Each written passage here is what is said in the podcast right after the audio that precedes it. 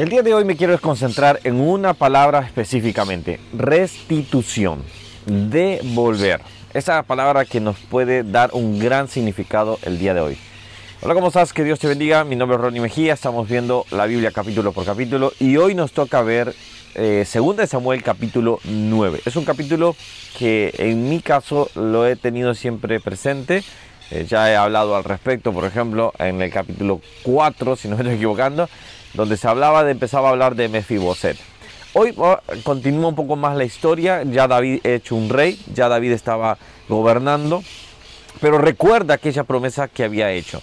El capítulo trata de un personaje principal que es Mefiboset. ¿Quién era Mefiboset? Era, era el hijo de Jonathan, que por alguna situación, por esa situación eh, en el cual una nodriza se, eh, se entera de que ya venía la guerra, que se venía, que querían conquistar el, quizás el palacio, ella sale corriendo con el niño, se le cae y queda lisiado. Esa historia lo ves en el capítulo 4, pero bueno, acá viene David recordándose en una situación donde le había dicho a Jonathan que iba a hacerle eh, honor, vamos a decir así, que iba a permanecer su casa.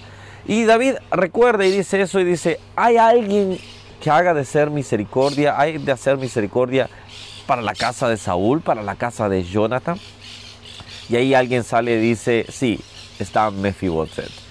Y bueno, eh, traen a Mefiboset, llega al palacio y en este momento David hace esas declaraciones. Y acá vamos a leerlo, dice versículo 7, y le dijo David, no tengas temor, porque yo a la verdad haré contigo misericordia por amor de Jonathan tu padre, y te devolveré todas las tierras de Saúl tu padre, y tú comerás siempre a mi mesa. Saúl obviamente no era su padre, eso es una referencia clara que eh, siempre se hace a Saúl era tu abuelo. Era el padre de tu padre. Ese es, cuando escuchen así, muchas veces hay esa referencia. Ahora, el punto es acá lo siguiente. David le estaba restituyendo. David lo estaba devolviendo, David lo estaba nuevamente volviendo a llevar al punto donde eh, debería de estar. Y esto me compara, o deberemos compararlo a una vida de cada uno de nosotros, que Dios quiere restituirnos en lo que es correctamente la vida que deberíamos de tener. Dios desea que tengamos la vida plena, Dios desea que tengamos una vida completa, pero el pecado o hizo estragos en nuestra vida o por efectos de otros se hizo estragos en nuestra vida. Pero nunca de igual manera debe de decirse, ah, Dios es el que me hizo esto. Dios permite aún el dolor, eso sí es cierto, pero en realidad el pecado es el que nos ha destruido.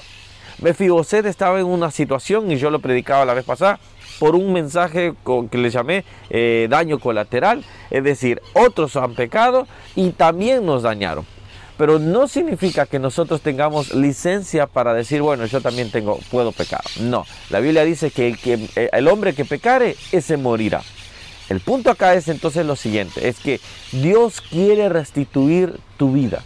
Dios quiere. Yo sé que estoy, estoy hablando con gente ya de años cristiana, ya han avanzado, han caminado siempre, pero sí es claro que nosotros debemos tener presente, mi vida tiene que ser eh, restituida, es eh, nuevamente puesta en el lugar correspondiente. Y esto me lleva al punto donde dice, me encanta, este, termina diciendo, y moraba Mefiboset en Jerusalén, porque comía siempre a la mesa del rey. Y esto es algo lindo porque Dios quiere que nosotros nos sentemos a la mesa. Dios quiere que nosotros podamos disfrutar. Dios quiere que dice, ven a mi mesa. Dios te está invitando a la mesa de Él. Dios te está invitando para que tú puedas estar restituido. Quizás tú algún pecado tuyo te has llevado a un tipo de vida que ya no quieres. Quizás gente alrededor cometió errores que te llevó a tener un tipo de vida que no deseas tener, pero no significa que Dios no quiera restituir tu vida. Dios quiere hacerlo, sea cual sea la situación. Y yo esto lo digo porque eh, siempre contaba en el sentido de, por ejemplo, yo no, no conocía a mi padre y, ese punto dañó obviamente muchas circunstancias, hubo muchas falencias, muchos detalles que hubiésemos querido no pasar, pero fue lo que pasó. Ahora, el punto es que aún así cuando otros quizás cometieron ciertos errores, y acá no quiero juzgar a nadie, simplemente yo puedo decir, bueno, Dios, ahora yo quiero que tú restituyas mi vida. Y Dios lo ha hecho. Entonces vengo a decirte lo siguiente, Dios quiere restituir tu vida. Y como decía un pastor, Dios quiere que te sientes a la mesa. Dios quiere que tú estés sentado a, la mesa de Él. La pregunta va a ser la siguiente. ¿Vas a querer ser restituido? ¿Vas a querer ser restaurado? ¿O te quieres quedar en una condición uh, lisiada espiritualmente y decir, prefiero estar así? Yo creo que nadie en su sano juicio lo haría, pero esa es decisión de cada uno. Así que te dejo esa pregunta. ¿Quieres ser restituido? Porque Dios desea hacerlo. Como un David, quería, te puede llamar como a un Mefiboset. Venga, tráiganlo, que se siente a la mesa. Es hijo de rey. Es el hijo del rey. Así que Dios quiere hacer con tu vida también eso.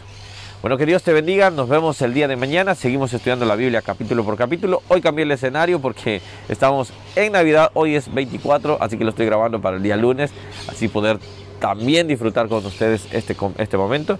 Que Dios les esté bendiciendo y que Dios esté guardando sus vidas en esta linda semana. Que Dios esté obrando cada día. Chao, chao. Bendiciones. Nos vemos el día mañana.